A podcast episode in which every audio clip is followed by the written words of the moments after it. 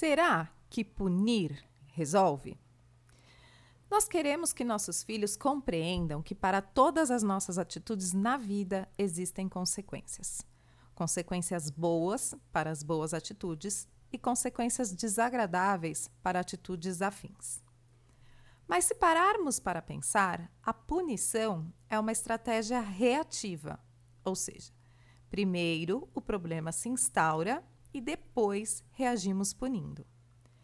Certamente não conseguiremos antecipar todas as situações, elas não estão sob nosso controle. Mas alertarmos nossos filhos sobre algumas possibilidades está. Isso tudo está ligado a informarmos aos nossos filhos quais são as nossas expectativas em relação ao comportamento deles. Digamos que seu filho de 4 anos vai receber um amiguinho em casa para brincar. Converse com ele no mesmo dia e deixe claro quais são as suas expectativas. Por exemplo, vocês poderão brincar no seu quarto, na sala e no quintal. Você tem os seus brinquedos e é com eles que vocês vão brincar. O Toby, nosso cachorro, não é um brinquedo. Para você receber seus amigos aqui, você precisa me ouvir. Então, quando eu falar com vocês, você precisa fazer o que eu estiver pedindo. Pronto! São três mensagens curtas e fáceis de lembrar e que implicam muitas outras, como: vocês não podem brincar no meu quarto, vocês não podem brincar com os meus vasos. Se no meio da brincadeira eles forem para a cozinha, você diz: no seu quarto, na sala ou no quintal. Vocês podem escolher. Você que já nos acompanha sabe que a sua consistência é o que fará seu filho acreditar e levar em conta o que você está dizendo. Se ele estiver acostumado a não cumprir os combinados nunca, não cumprirá desta vez também. Ainda assim, não é preciso punir com palmadas ou castigo. Qual a consequência para alguém que não cumpriu os combinados quando recebeu uma visita? É não receber a próxima visita.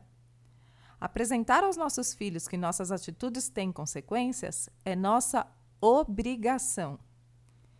Se seu filho tem mais de três anos, já terá memória suficiente para se recordar. Quando ele te pedir novamente para trazer alguém em casa, não pergunte: Ah, você se lembra quando. Apenas relembre-o. Da última vez que você teve o privilégio de receber um amigo, não cumpriu os nossos combinados. Por isso, dessa vez não será possível. Pode ser que ele chore e diga que não se lembra. Você deve reafirmar, mas eu me lembro bem. Algumas lágrimas não apagarão todo o carinho que ele recebe todos os dias. Quando ele tiver a oportunidade de trazer alguém novamente, tenham a mesma conversa sobre as regras. Mas desta vez você poderá confirmar o quanto fala sério você se lembra o que aconteceu quando não cumpriu o combinado? Está pronto para se divertir muito dessa vez e poder continuar trazendo seus amigos aqui? Veja como agora estamos sendo proativos e durante todo esse processo poderemos manter a calma, porque estaremos seguros do que estamos fazendo. As consequências fazem parte da vida. Melhor exercitarmos nossos filhos em casa para lidarem com elas. Educar é trabalhoso, mas vale a pena. Eu sou Denise Rohrer e você ouviu o podcast do SOS Pais App.